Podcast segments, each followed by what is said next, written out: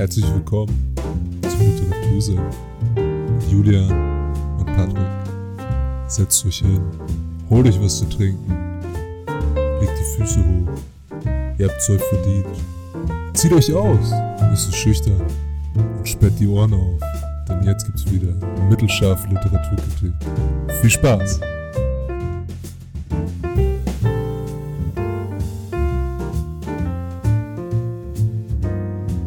Hallo und herzlich willkommen beim Literatursenf. Patrick, was geht ab? Alles fit bei dir? Das war sehr laut. Hallo. Ja, Sorry. auch von mir, hallo. Ich muss mich gerade aufhypen, weil ich schon so lange am Schreibtisch sitze heute.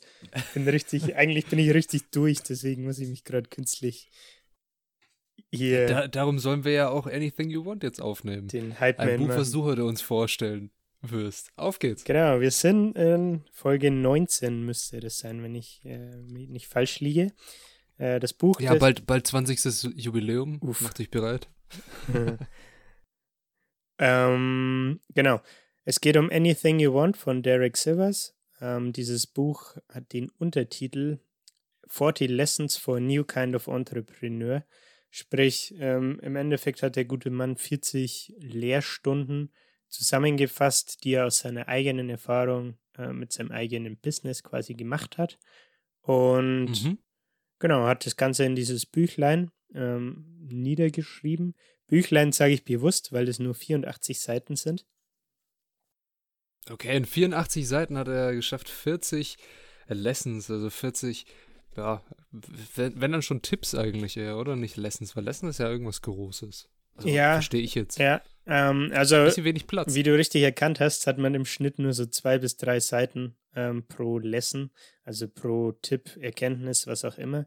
Ich würde jetzt nicht unbedingt sagen, ähm, dass es ausschließlich Tipps sind. Es sind oft so, ja, Hinweise oder so Disclaimer, wo er so sagt, hey, übrigens, du, du, du musst es gar nicht so machen, wie es die anderen auch alle machen, sondern es ist dein Unternehmen, du kannst es auch so und so machen. So. In diese Richtung geht es ein bisschen. Deswegen auch der Titel Anything You Want. So, das ist so eine Schiene, die er Ah, fährt. okay. Mach auf was du Bock hast und äh, kümmere dich nicht drum, was, was der Rest macht und versuch nicht das, was du machst, für eine unsichtbare Jury zu machen, weil du Angst hast, dass dir jemand drüber urteilt, was du da treibst. So. Das ist so die, die okay. Quintessenz eigentlich. Also so ein bisschen der Tipp oder die Herangehensweise an, an dein Unternehmen, es ist wirklich deins. Mach's, wie es dir gefällt. Genau. Jo. Da ist er ganz großer Verfechter davon. Ähm, ich kann mal den, ich weiß gar nicht mehr, was es war, Klappentext Amazon. Ich glaube, auf dem Buch selber hinten was nicht drauf. Auf jeden Fall habe ich es mir aber rausgesucht, kann ich mal vorlesen. Ähm, Ja, klar. Dann kriegt man eine gute Idee, was denn sein Unternehmen war und um was es im Buch dann letztendlich auch geht. Mhm.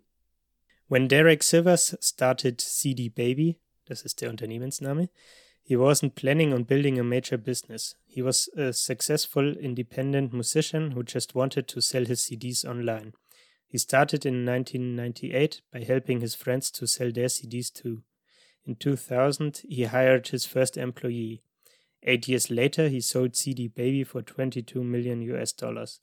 Sivers didn't need a business plan, neither do you. You don't need to think big. In fact, it's better if you don't. Anything you want will inspire you to start with what you have, care about your customers more than yourself, and run your business like you don't need the money. Mhm. Ja, hört sich interessant an. Also, er hat angefangen, CDs zu verkaufen und das Ganze dann CD Baby genannt. Der Namen finde ich echt fragwürdig, muss ich sagen. CD Baby. Vor allem, Ey, weiß nicht, andere Zeit, 1998, ne? Ja. Independent Music. Hm. ja, genau, aber mir, mir taugt er jetzt auch nicht so, ich würde jetzt da jetzt keine CDs kaufen, aber ja, andere Zeit, da gab es auch nicht so wirklich Internetseiten, da gab es doch kein Amazon, ne? korrekt. Ähm, Ja. Beziehungsweise, weiß ich jetzt gar nicht, Amazon gab es vielleicht sogar schon, nur haben die keine, äh, die haben sich auf Bücher damals noch spezialisiert gehabt. Das kann, glaube ich, sein. Stimmt. Ja, und jetzt kauft auch keiner mehr CDs oder wenig Menschen, oder? Wann hast du die letzte CD gekauft? So random Fragen. Boah, du fragst Sachen. Es kann sein, dass es sogar ein Architects-Album war. Und ich glaube, das war All Our Gods Have Abandoned Us. Ich habe keine Ahnung mehr, wann das rauskam. Wann war das? 17? 18? Das war aber auch. Müsste 17 gewesen sein. war aber auch so ein, so ein Kauf, den ich einfach gemacht habe, weil ich die Band unterstützen will und nicht, weil ich die CD nutze. Also die Musik habe ich trotzdem auf Spotify gehört.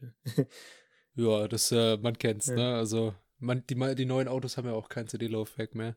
Ja. Da ist es äh, schwer. Mein letztes Album war dieses Jahr. Tatsächlich. Und zwar, ja, von, von Ghost Inside. Jetzt habe ich Das schon gedacht, Crystal Lake kommt. nee, okay. nicht Crystal Lake, das habe ich mir nicht gekauft. Das habe ich auf Spotify gehört. Aber das ist neu von ähm, Ghost Inside, also die Ghost Inside. Das heißt ja das Album auch. Los Angeles Hardcore und so. Yeah, yeah. Beste. Nee, aber hast ja auch aber nur einfach gekauft, damit du es damit du's hast, ne? Zu, um die Band zu supporten. Ja. Ja, damit Ja. ich es hab und ähm, um die Band zu supporten. Ja, da steht eine, steckt eine Geschichte hinter dem Ganzen, aber das ist jetzt heute nicht das Thema. Heute wollen wir über das Buch reden. Da, war, da würden wir jetzt komplett abweichen, ne? Da, da würden wir jetzt richtig abweichen und äh, 2015 anfangen, bis wir wieder in die Gegenwart kommen. Ja, Okay, aber Um zum Buch zurückzukommen. Lass mich mal die Brücke schlagen. Du hast vorhin nämlich schon gesagt, es war eine andere Zeit. Das ist ein ganz guter Einstieg zum, ich nenne es mal zum Hauptteil, äh, zur Storyline. Äh, Im Jahr 1997 ist der Autor, der Derek, ähm, 27 Jahre alt und ist Professor, professioneller Musiker. Also im Endeffekt macht er hauptberuflich Musik und hat dementsprechend auch Interesse, seine Alben irgendwie zu vertreiben. Ne? ja, Und ähm, das Problem war halt, dass er sich dachte, hey, Internet kommt gerade auf, eigentlich wäre es voll cool, wenn ich die, meine CDs auch online vertreiben könnte. Also, was hat er gemacht? Er hat verschiedene Unternehmen, die eben Online-Präsenz damals schon hatten, äh, so Independent Music Stores quasi, so Webseiten kontaktiert und meinte, hey, äh, äh, sorry, mein Fehler, nicht Independent Music Stores, sondern so Music Stores, so Musikseiten halt, ne? mhm. Und die haben aber gesagt, hey, du bist Independent Musiker, sprich, ich weiß nicht, wie man, gibt es dafür einen deutschen Begriff? Der hatte kein, kein Label, halt kein. er hat kein Label, Ja. er ist ähm, ohne Label und ja, also er hat- hat dann niemanden, der hinter ihm steht. Er hat genau keinen Plattenvertrag, könnte man vielleicht sagen. Ja, keinen Plattenvertrag. Es gibt Vor- und Nachteile, keinen Plattenvertrag zu haben. Wie jetzt bei ihm wahrscheinlich, dann kann er machen, was er will. Eine Plattenfirma, ja, die wirft dich immer in so eine Bahn, dass sie am besten Geld mit dir verdienen können. Genau. Und Und wenn du keinen Plattenvertrag hast, geht es dir bei sowas schwer, dass du vermarktet wirst. genau, das war dann auch die Antwort, die er von diesen ganzen Firmen bekommen hat. Hey, ohne Major Distributor, also ohne Plattenverlag, Mhm.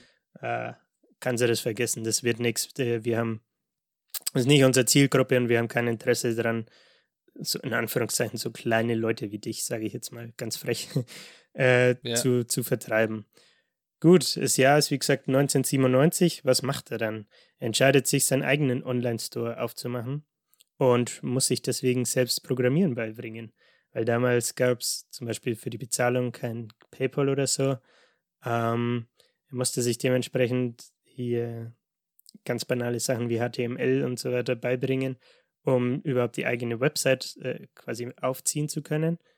Und Mhm. das macht er dann auch. Erzählt er im Buch auch zum Beispiel, dass es voll der Erfolg für ihn war, als er seinen äh, jetzt kaufen-Button hatte und den Ja, Prozess das glaube dahinter. ich. Das ist, ist so, wenn du anfängst, ja, jetzt HTML ist ja relativ leicht in der Hinsicht, aber wenn du es anfängst, ähm, Website-Programmierung zu lernen, das ist schon ein Erfolgserlebnis, wenn du dann da stehst und dann deine eigene Website online ist und du dann auf Kaufen oder irgendeine Animation ist da oder die Farbe ändert sich, irgendwas, was du weißt, du hast es selber geschrieben.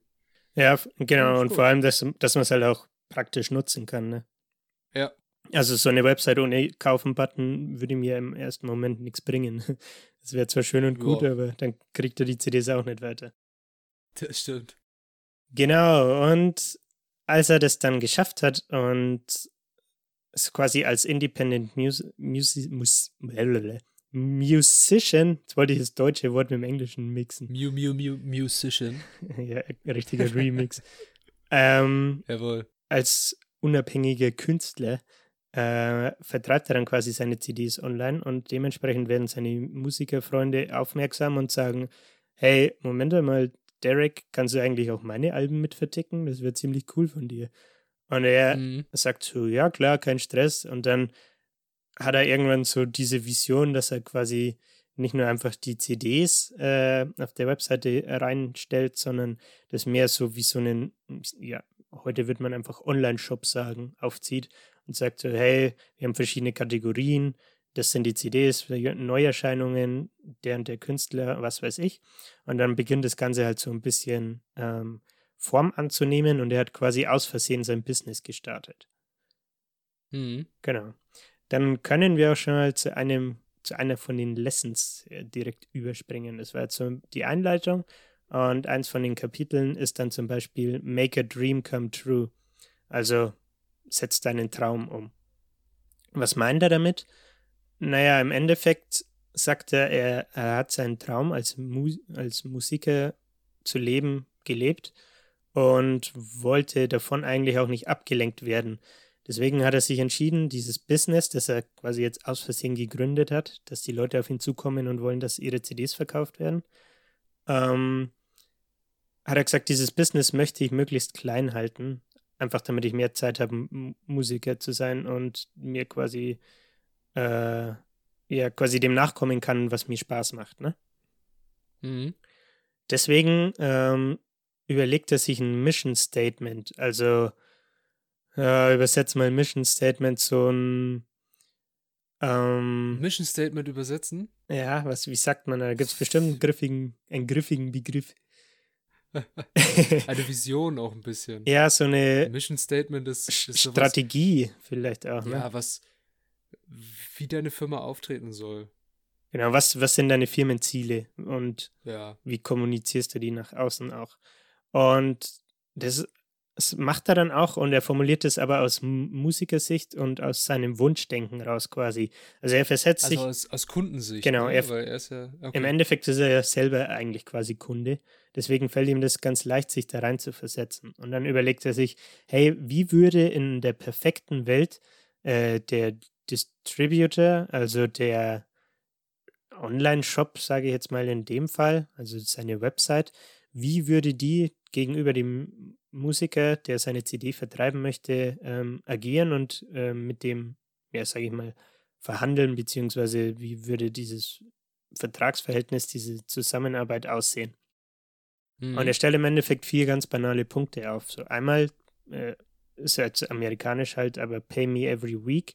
Also ist ja dort oft so, dass man die Paychecks, die ähm, Lohn, den Lohn wöchentlich be äh, bekommt und nicht monatlich. Ach echt? Also das wusste ich jetzt zum Beispiel gar nicht. Doch, habe ich schon, habe ich schon öfter gehört. Ich weiß aber, also es ist, glaube ich, immer firmenabhängig auch. auch. Okay. Kann ich da gar nicht sagen. Ich, ich kenne nur den klassischen Monatslohn. Ja.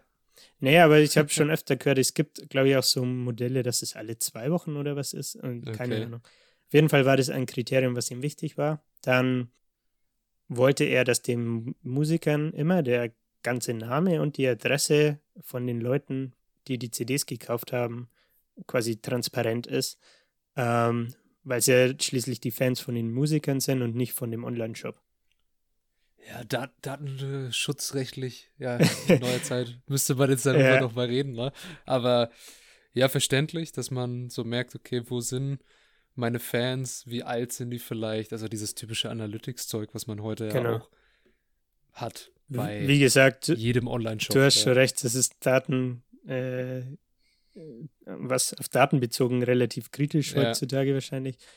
War halt damals ein, ein relativ neues Feld, ne? Und da hat es wahrscheinlich Also auch einfach, Adresse auf jeden Fall. Ja. ja. hat wahrscheinlich auch einfach keinen interessiert oder man war sich nicht so wirklich könnte. drüber bewusst, weiß ich nicht.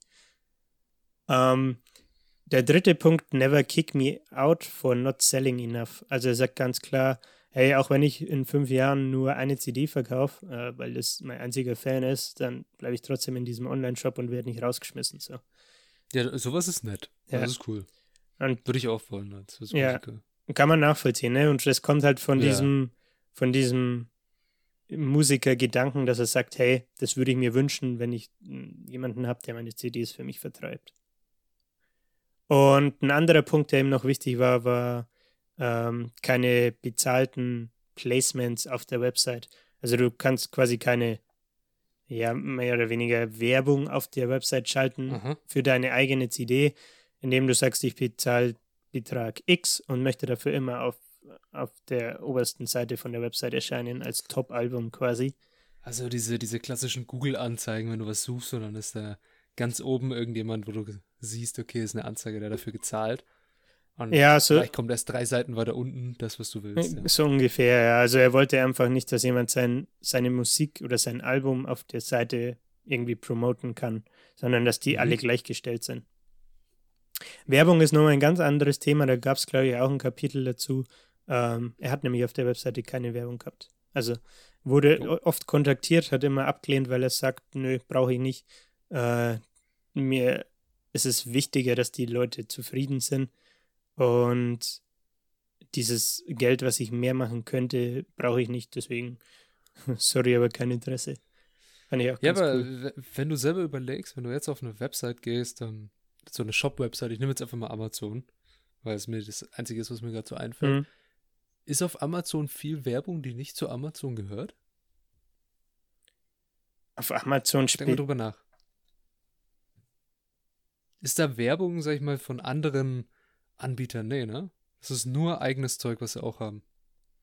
Ja, stimmt eigentlich. So, weil, Ja. wenn, wenn ich jetzt so überlege, ich gehe auf irgendwie eine Seite wie, boah, keine Ahnung, äh, chip.de und will mir irgendwas Neues, eine Software runterladen, irgend sowas Kleines, was ich brauche, wie jetzt zum äh, irgendeine Freeware. Die Seite ist so vollgepackt mit irgendwelchen Werbeanzeigen und auch Ja, irgendwelchen ja. versteckten Links, die dir dann irgendwelche Pop-up-Fenster öffnen. Und es geht eigentlich jemanden nur richtig auf den Sack. Ja, bei, find bei ich. Amazon, also bei Chip zum Beispiel sind es ja dann oft auch Google-Anzeigen und so, ne? Genau. Ja, daran hat ja Amazon schon deswegen kein Interesse, weil Google damit dann Geld Ja. verdienen würde. Ne? Also direkte Ja, genau. Konkurrenz. äh, Also es macht schon Sinn, in, in, wenn man es aus der Perspektive betrachtet. Ne? Ja, ich meine ich mein nur das Ding, weil er ja auch keine Werbung will und er betrachtet sein Business Model oder seine Firma ja immer aus der Sicht des Käufers und Ja. vielleicht regt ihn das ja auch auf, dass er da überall Werbung zu sehen bekommt und vollgepumpt wird mit irgendwelcher auch aggressiver Werbung, die dann irgendwie Pop-up-Fenster ist oder sonst was. Hm. Darum will er es nicht. Kann ich mir jetzt vorstellen. Ja, ganz klar. Also Jo. es ist halt einfach für den, es hat ja meistens keinen Mehrwert für den Endnutzer. Und das Mhm. ist, das ist halt sein Grund, warum er sagt, nee, brauche ich nicht. Okay, also jetzt hat er dieses, dieses Ding aufgesetzt und verkauft CDs für seine Freunde und Bekannte und da kommen dann wahrscheinlich noch andere mit dazu und der Shop wächst. Und wie Genau. geht's dann weiter? Ähm, ich würde, also ich habe dann am Ende runde ich die Story noch ab, wie, wie das Ganze Okay. endet. Ähm, ich würde jetzt mittendrin einfach mal auf so ein paar Lessons ähm, von diesen 40, die im Buch sind, eingehen. Ähm, eine zum Beispiel wäre, if it's not a hit, switch. Also wenn es kein Volltreffer ist, dann überleg dir eine neue Idee, so ungefähr. Mhm. Und die Quintessenz aus diesem Kapitel ist eigentlich, dass er sagt, hey, Erfolg kommt von ständiger Verbesserung und Innovation und nicht davon, dass man eine schlechte Idee hat oder eine Idee, die kein, äh, wie sagt man, keinen Fuß findet, also die nicht ankommt, dass man versucht, die krampfhaft weiter zu verfolgen, sondern dass man dann einen Schritt zurückgeht und quasi wieder auf diese Phase der Ver Verbesserung und Innovation geht und sich neue Ideen überlegt. Und genau, das ist so das, was er sagt. Wir haben alle viele Ideen, aber wenn was nicht funktioniert, äh, ist es in der Regel so, dass du lieber in diese Innovationsphase zurück sollst und quasi den neuen Businessplan, was weiß ich, überlegen sollst, ähm, eine neue Idee, um die dann zu verfolgen. Stichwort Businessplan ist auch ganz cool. Da habe ich ein Zitat von Steve Blank, das er im Buch aufgreift. Ähm, no business plan survives first contact with customers. Das fand ich auch ganz Auf cool. jeden Fall. Du kannst, du kannst äh, einen Kunden nicht vorplanen. Gibt's ganz, gibt's auch ganz viele Memes drüber, ne? habe ich jetzt gar allem bei kein. so Software, Softwareentwicklung. Ach so, was du- meinst du? Ja, ja. ja. Zum Beispiel, mir fällt da nur jetzt Softwareentwicklung ein. Ähm, wenn jemand zuhört, der das macht, der kennt es vielleicht. Wenn du ein User-Interface machst und der Programmierer, der das dann erstellt, für den ist es natürlich logisch und da, kann, da kannst du nichts falsch machen, weil er hat das ja programmiert. Ja. Aber ein User schafft es immer, irgendwas zu finden, wie du es kaputt machen kannst. Ja, ja. Es geht einfach. Also es gibt immer einen Weg, wie du eine super total toll durchdachte Idee so komplett falsch machen kannst, dass sich jeder fragt, okay, wie geht das? Und Ja, ähm, auf jeden Fall. darum No Business Plan survives First Contact with Customers. Stimmt. Genau, und, und was er halt sagt, ist, deine erste Idee, die du, die du hast, ist eigentlich immer nur eine von vielen Optionen. Und um das Zitat nochmal aufzugreifen, kein Business läuft wie geplant. Sein Tipp an der Stelle deswegen ist, hey, such dir eine, eine Grundidee, sage ich mal, aber entwickel für diese Idee dann zehn radikal verschiedene Pläne. So, Mhm. was weiß ich, tob dich kreativ einfach aus und versuch möglichst viele verschiedene Szenarien durchzuspielen. Ähm, weil das erstens einerseits deine Kreativität weiter anregt und dir, du dir Gedanken über mögliche äh, ja, Outcomes oder mögliche Fälle machst, wie das Ganze enden könnte. Und andererseits, weil du halt dann einfach auch mehr Optionen dir selbst aufzeigst und merkst, hey, nur weil ich jetzt in einem Businessplan mal niedergeschrieben habe, dass das die Idee ist, muss ich da nicht permanent dran festhalten, sondern das ist auch flexibel. Ne? Ja, zu diesen zehn radikal verschiedenen Plänen oder dieses Ding mit der gleichen Grundidee, die ein bisschen anders aufspinnen, fällt mir gerade spontan Beispiele ein. Okay. Vielleicht ähm, Flixbus. Ich denke, das Unternehmen, vor allem im deutschsprachigen Raum, kennt jeder. Kleiner Fun Ähm, Fact. Grüne, Kleiner Fun Ja? Fact. Einer der Mitgründer von Flixbus war an derselben Uni wie ich. Im selben Jawohl. Studiengang auch noch.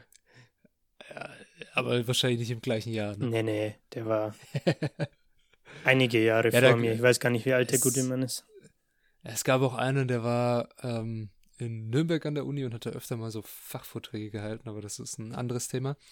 Aber die Idee von den Jungs war ja, okay, wir wollen, der, der Busverkehr soll liberalisiert werden in Deutschland. Wir wollen Reisen per Bus anbieten und eine Alternative zur Bahn einfach schaffen. Ja, und vor allem halt preiswert, ne? Also, Genau, eine preiswerte Alternative zur Bahn. Zwar mit dem Bus. So, dann gibt es ja die Möglichkeit, dass du sagen kannst, okay, deine Idee ist, du willst preiswerten Busverkehr anbieten.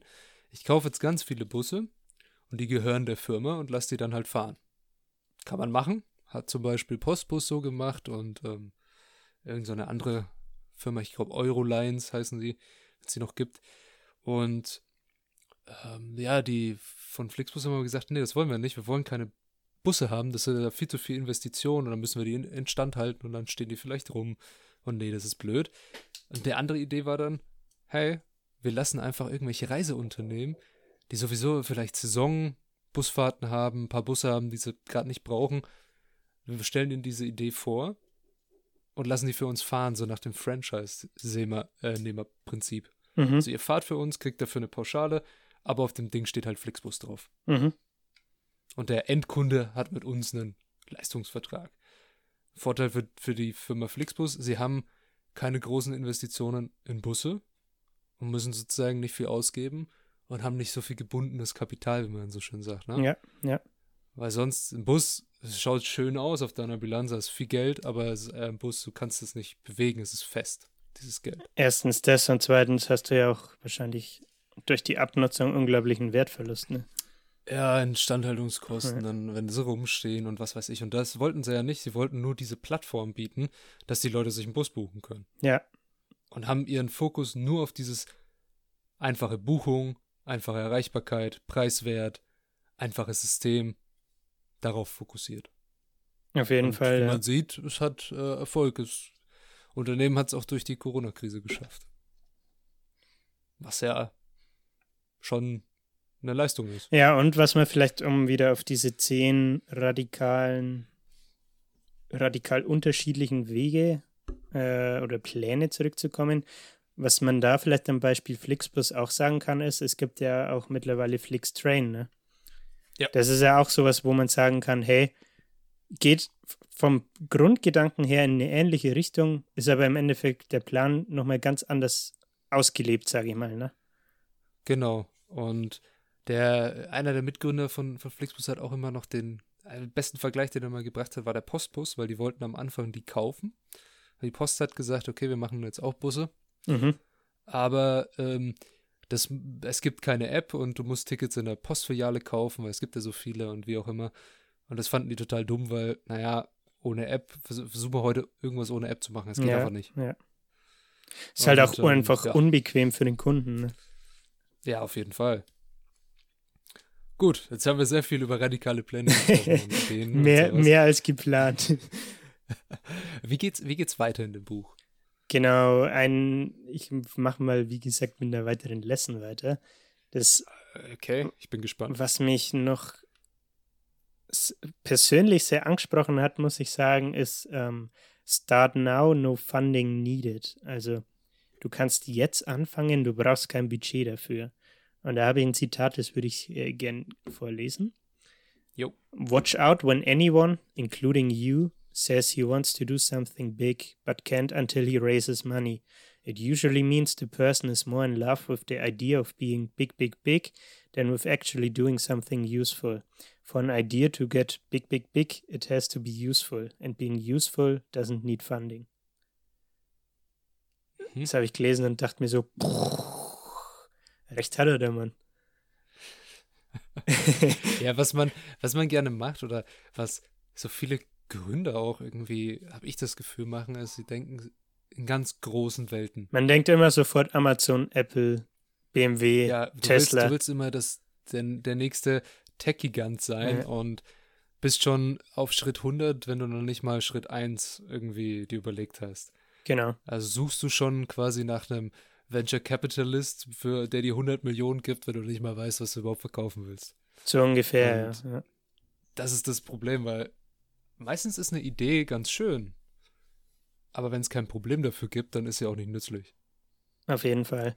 Das ist ja. ganz cool. Da kann man jetzt auch gleich noch eine andere Lesson aufgreifen. Aber ich möchte noch abschließend was zu dem Punkt sagen.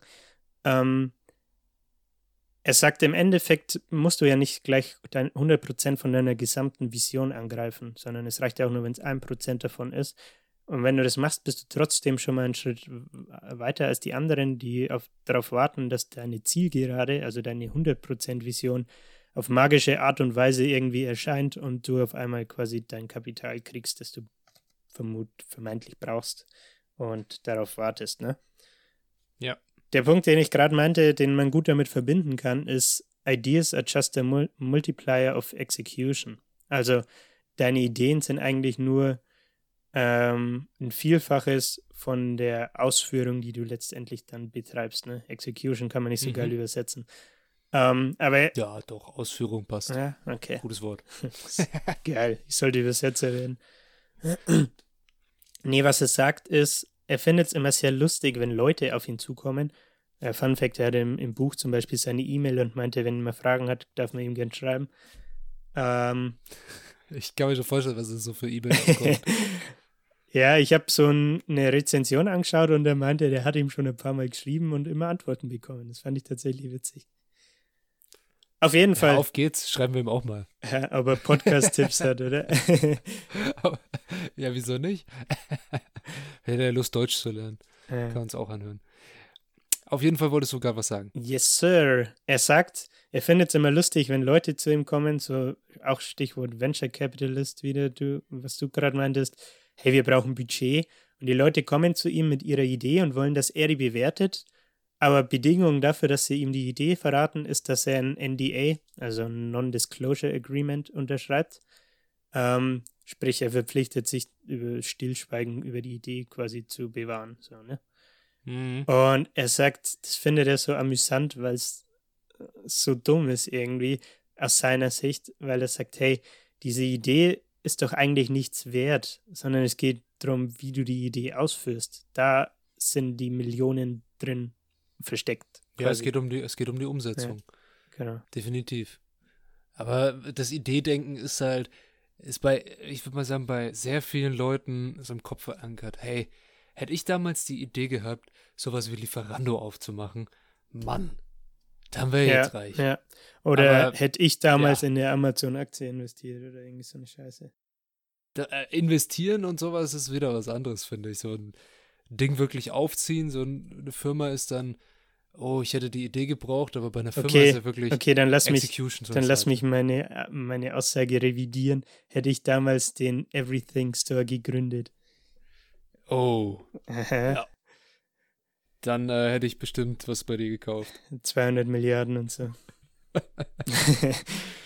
Okay. Ja, es ist auf jeden Fall eine, eine wichtige Erkenntnis und auch eine, eine gute Le eine Lesson, dass es wirklich sehr um die Execution geht. Ja. Die Idee kann noch so toll sein, wenn du keine Ahnung hast, wie du das Ding richtig umsetzt, damit jeder damit was anfangen kann, naja, dann, ja, bringt's ja nichts. What's the point? Right? Mhm. Genau, und ein weiterer und letzter Punkt, den ich mir von diesen Lessons rausgesucht habe, ähm, ist Delegieren oder Sterben, die Falle der Selbstständigkeit.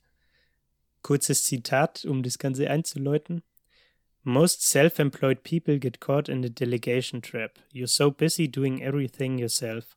You know you need help, but to find and train someone would take more time than you have. So you keep working harder until you break.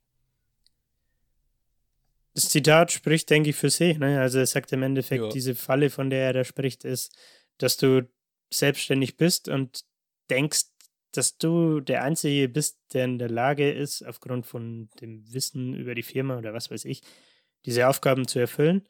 Und deswegen arbeitest du, es ist so ein Teufelskreis und du arbeitest immer mehr, bis irgendwann der, der, der Schnacker kommt und du irgendwie Burnout hast oder so. Ja, das kann man vielleicht ein bisschen auf den Titel vom Buch beziehen. Everything you. Ups. Jawohl. Everything you want. Anything you want. Anything you want, genau. Und dann zu sagen, okay, in der Falle der Selbstständigkeit, ja, alles, was ich will, muss ja auch ich umsetzen. Das ist ja mein Ding und das ist mein Utopia Hm. Und jemand anders kann das vielleicht gar nicht. Ich habe Angst davor, dass der was falsch macht oder was kaputt macht oder meine Vision nicht teilt und Genau. könnte Ja. ja vielleicht sagen, dass er das macht, aber dann mache ich es lieber selber und arbeite 24 Stunden am Tag, bis ich halt umfall ja, und bis der Körper nicht mehr mitmacht. Genau, aber der, der gute Derek hilft uns ja aus und hat Tipps dafür, beziehungsweise hat äh, im Buch ja niedergeschrieben, was, was er dann gemacht hat, als er gemerkt hat, hey, ich muss was ändern, das macht gerade überhaupt keinen Bock mehr und ich arbeite eigentlich nur noch 24-7, aber nicht an den Sachen, wo ich Bock drauf habe, sondern an den Sachen, wo ich denke, dass die wichtig fürs Business sind. So. Also die ich nicht delegieren möchte eigentlich, weil ich Angst habe, jemand anderes kann das nicht machen, so gut wie ich oder was Mhm. weiß ich. Genau, im, im Endeffekt stellt er einfach ein Rahmenwerk auf und schaufelt sich damit aus dem operativen Geschäft frei. Sprich, ähm, er hat, ich glaube, das war schon relativ spät, da hat er schon so um die 80 Mitarbeiter gehabt. Und er geht her und sagt, hey, Freunde, wir haben zwei Ziele. Erstens, Musikern helfen. Zweitens, Umsatz. Erstens ist immer vor zweitens, egal was für eine Entscheidung zu treffen ist. Und er gibt denen die volle Entscheidungsmacht und sagt, hey, solange die Musiker äh, im Mittelpunkt stehen und wir denen mit der Entscheidung helfen, dass die happy sind, trifft die Entscheidung, du hast mein Go dafür, kein Stress. Und so eine Anekdote dazu noch, er will, dass jeder Kunde seine Bestellung mit, seinem, mit einem Grinsen beendet. Ähm, das sind so die, die Rahmenbedingungen, die er, die er den Mitarbeitern gibt. Und dann stellt sich natürlich die Frage, ja, schön und gut, aber wie setze ich das praktisch um? Und er meinte im Endeffekt, dass er wie so eine Knowledge Base, also so ein Sam- Sammelsorium ist das Wort, glaube ich, ähm, von Fragen erstellen hat lassen. Ähm, und immer wenn jemand mit einer Frage auf ihn zukommt, hey Derek, ich brauche deine Hilfe für diese Entscheidung, hat er gesagt, ich treffe die Entscheidung so und so, weil wir helfen Musikern damit, was weiß ich. Und das hat er alles dokumentiert und das ging dann irgendwie halt, was weiß ich, viertel, halbes Jahr lang so.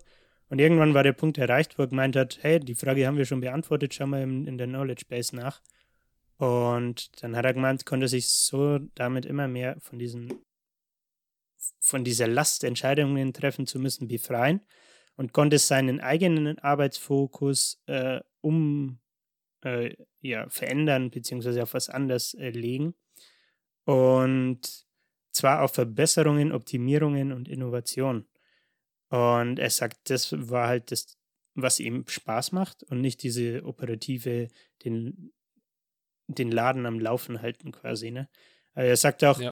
ich habe vorher zwölf Stunden Tage gearbeitet und ich habe auch nach dieser Umstellung zwölf Stunden Tage gearbeitet, aber ich hatte wieder Spaß dran. Also er hat sozusagen ein FAQ für Managementfragen erst erstellt mit seiner Knowledge Das Base. hast du wunderschön zusammengefasst, Patrick. Dankeschön, Dankeschön. Das freut mich aber. Yeah, yeah. Und Okay. er sagt, to be a true business owner, make it so that you could leave for a year and when you come back, your business would be doing better than when you left. Das bringt es auch nochmal auf den Punkt, finde ich. Also er sagt, automatisiere das Ganze so, dass du eigentlich auch gehen könntest und wenn du wiederkommst, ist das Business in einem besseren Zustand, als, als du gegangen bist. Ja, du dein, dein Team so weit hintrimmen, dass sie deine Idee verfolgen. Genau. Ja. Jo, dann runden wir mal die Story ab, würde ich sagen, oder?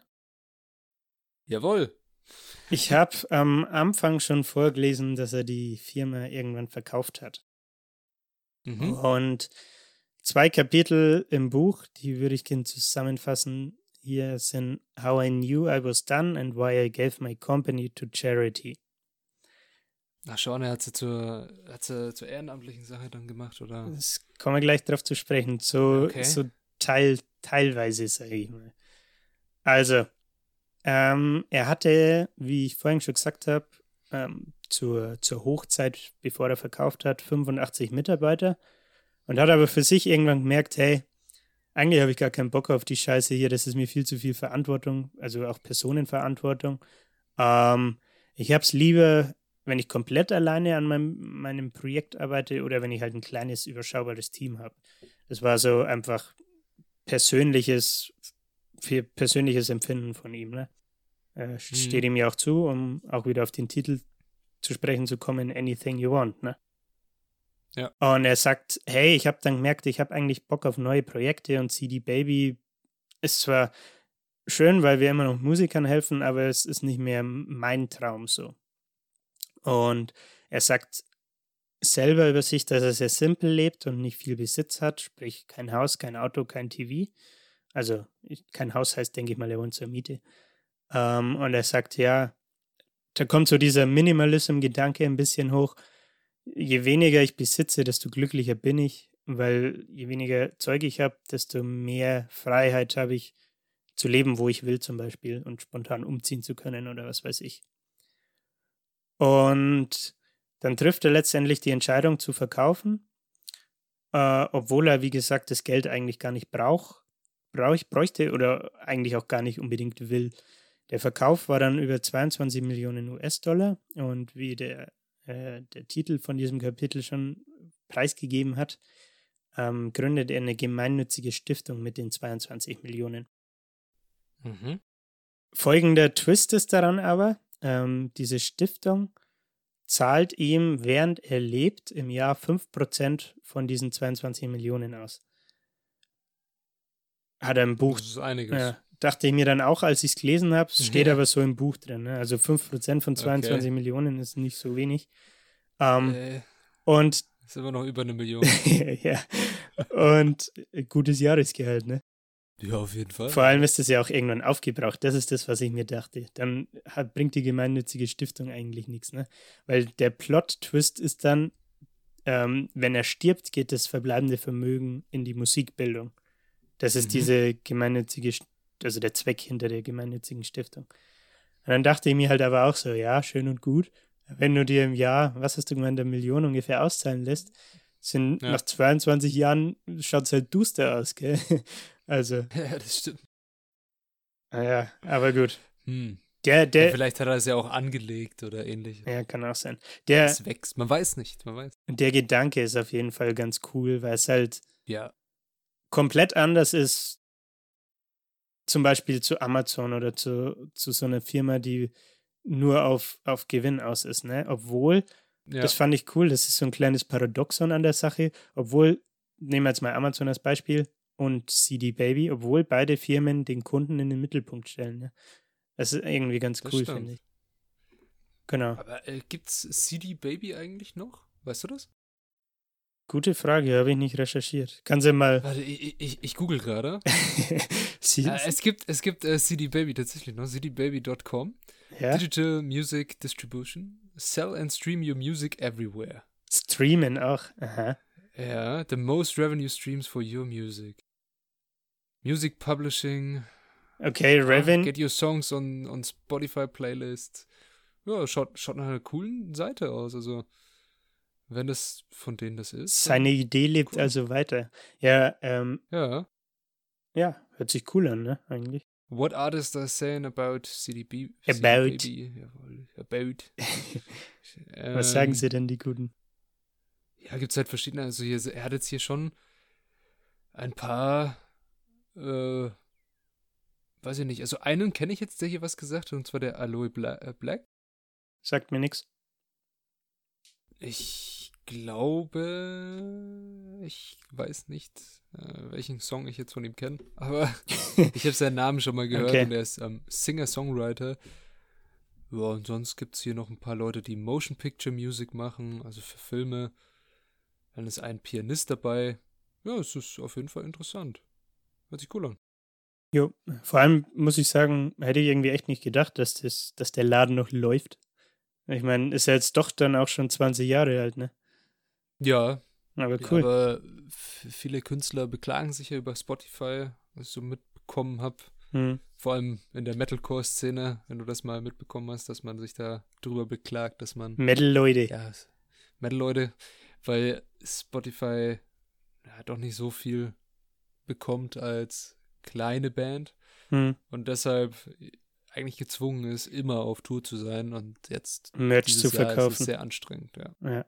Da haben wir auch schon mal geredet in der früheren Folge. ja, irgendwie ist das ein wiederkehrendes Thema, ne? Ja, mit, mit Merch verkaufen. Kauft mehr Merch. Ähm, Wieso haben wir kein. Merch? Senf-Merch. Wenn ihr Interesse an Merch habt, dann lasst es uns wissen. So T-Shirts, wo drauf steht, hallo, wir sind der Senf. nee, das ist komisch. Also da müssen wir uns was Tolles einfallen lassen. Aber das sollen wir Unser, unser vielleicht wunderschönes Antlitz drauf abdrucken. Das wäre geil. Das wäre schön. Das würde mir gefallen. Okay, Gut. Jetzt labern wir schon wieder ganz schön viel Scheiße. Ich wollte noch zum Abschluss des Buches kommen und zwar Business Utopia, You Make Your Perfect World. Und er sagt, no matter which goal you choose, there will be lots of people telling you you're wrong. Just pay close attention to what excites you and what drains you. Pay close attention to when you're being the real you and when you're trying to impress an invisible jury. Also, selbst wenn dein Business nicht oder nur langsam wächst, ist das okay, solange du dabei glücklich bist und solange du deine, deine Idee von diesem Business oder diese Art und Weise, wie du anderen Menschen mit dem Business hilfst, solange du das lebst und glücklich damit bist. Dann ist es auch kein Stress. deine Idee. Dann ist es auch kein Stress, klein zu bleiben.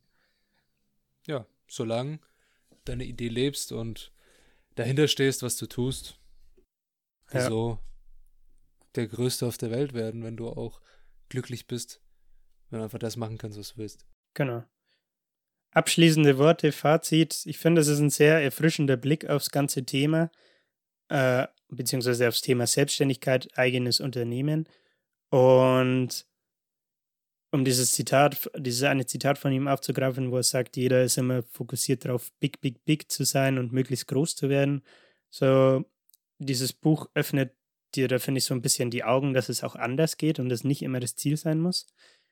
Ähm, sondern dass man den Fokus halt, gerade wenn man selbst irgendwie was gründet oder selbstständig sein möchte, dass man den Fokus auf Problemlösung und ja, Kunden helfen legen sollte, weil der Rest dann von alleine kommt.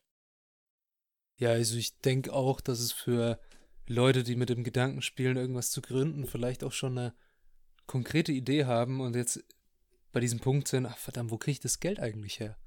Wo kriege ich das Geld jetzt her? Start Dass with das- 1%, right? Genau, dass das vielleicht auch so eine schöne ja, Sichtweise mal drauf ist, wie man einfach anfangen kann und wie der, ja, der gute Derek hier angefangen hat. Einfach. Ist auf jeden Fall ziemlich inspirierendes Büchlein und es ist cool, weil man, weil er viel, oft einen anderen Blick auf Sachen hat als der Durchschnitt, würde ich mal behaupten. Ja. Und das ist ziemlich cool. Ja, es ist auch ein bisschen ein Arbeitsbuch, ne, wenn man das überlegt, okay, Ich denke immer zu groß. Was ist eigentlich das, was ich machen will? Wie setze ich es überhaupt um? Ja. Es gibt dir nochmal so ein paar Ansätze. Habe ich überhaupt schon alles durchgedacht? Weil manchmal verrennt man sich ja ganz gern Ja. in seinen Ideen und denkt, man hat schon alles. Dann kommt jemand von außen und sagt, nee, das macht gar keinen Sinn. Und Ja. so kann man nochmal andere, mit anderen Augen drauf schauen. Ne? Genau. Und man kann das Buch auf eine Stunde lesen. Das schreibt er, schreibt er im Vorwort selber. Es sind 84 Seiten, wie gesagt, und oft dann halt so im Schnitt zwei Seiten pro, pro Tipp oder pro Lesson. Ähm, deswegen kann man sich mal äh, entspannt hinsetzen und das durchlesen, ein paar Notizen machen, Sachen rausschreiben. Also äh, jetzt weiß ich, jetzt weiß ich auch, warum einige von den ähm, Instagram-Buchbloggern so viele Bücher immer vorstellen, weil die alle so dünn sind. Es Ja. kann doch nicht sein, dass sie jetzt in der Woche irgendwie zehn Bücher gelesen haben. Was ist denn da los? Ist die nur am Lesen? Aber ja, wenn die alle so dünn sind und ja, ich sag mal, es sind zwar 40 Tipps oder Lessons, die er da gibt, aber es hat schon sehr viel mit jemandem selber zu tun und das Buch ist eher zum mit sich damit zu arbeiten und Ja. dass es einem einen Anreiz gibt, irgendwas damit zu tun, anstatt dass du sehr in das Buch eintauchst und es wirklich liest. Ja, ja, ja, auf jeden Fall. Also es sind, ich, man könnte vielleicht sagen, es sind 40 Denkanstöße. Trifft es, glaube ich, ganz gut. Jawohl. Ja. Ja, aber äh, frisches Buch, ähm, frische Denkanstöße, wie du gerade schon gesagt hast. Ich finde es interessant, cool. Hat mir gefallen, darüber zu sprechen, ganz ehrlich sagen. Uh. Von dir gibt es wahrscheinlich eine Leseempfehlung, nehme ich an. Ja, auf jeden Fall. Also wie gesagt, ist sehr inspirierend und kann man, kann man auf eine Stunde einfach durchlesen, aber man sollte sich halt, finde ich, dann auch die Zeit nehmen, ein paar Notizen dazu zu machen oder was weiß ich. Ein bisschen drüber nachzudenken, zu reflektieren und dann hat man auf jeden Fall einen Batzen Inspiration daraus. Jawohl. So machen wir das, gell? Ja, gut, dann sind wir auch schon am Ende der heutigen Folge. Tatsächlich, ja. Und ich kann nur Danke sagen fürs Zuhören und danke, Juli, fürs Vorstellen von diesem Buch. War sehr spannend. Jawohl, sehr cool. gerne. Und ich kann dann nochmal einen Ausblick auf nächste Woche geben. Also ich mir jetzt gerade überlegt, ich war mir noch nicht sicher, welches Buch ich denn vorstellen würde Mhm. oder will. Und zwar beschäftigen wir uns nächste Woche mit dem Zauberer von Oz. The Wizard of Oz. Ja. Logic hat ein, Ein Lied, Klassiker. das heißt so. Ein tolles Lied. Ja, Also Lied kenne ich, keine Buch kenne ich für Logic, nicht. aber tolles. Du kennst das Buch nicht. nee, also ich habe es nicht gelesen.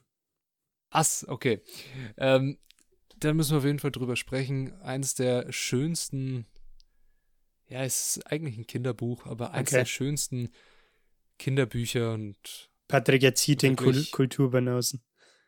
ja, äh, eins der, äh, für mich persönlich eins der schönsten Bücher, die ich je gelesen habe, auch in der Ausgabe. Also Okay. gab es mal in so einer Ausgabe, die das das Cover mit so ein bisschen wie Kreide gemalt und es sind Zeichnungen mit drin. Das ist echt ein cooles Buch. Mhm. Ich ja, freue mich darüber zu reden und es Ich vorzustellen. bin gespannt, meine Kulturlücken äh, Lücken zu schließen.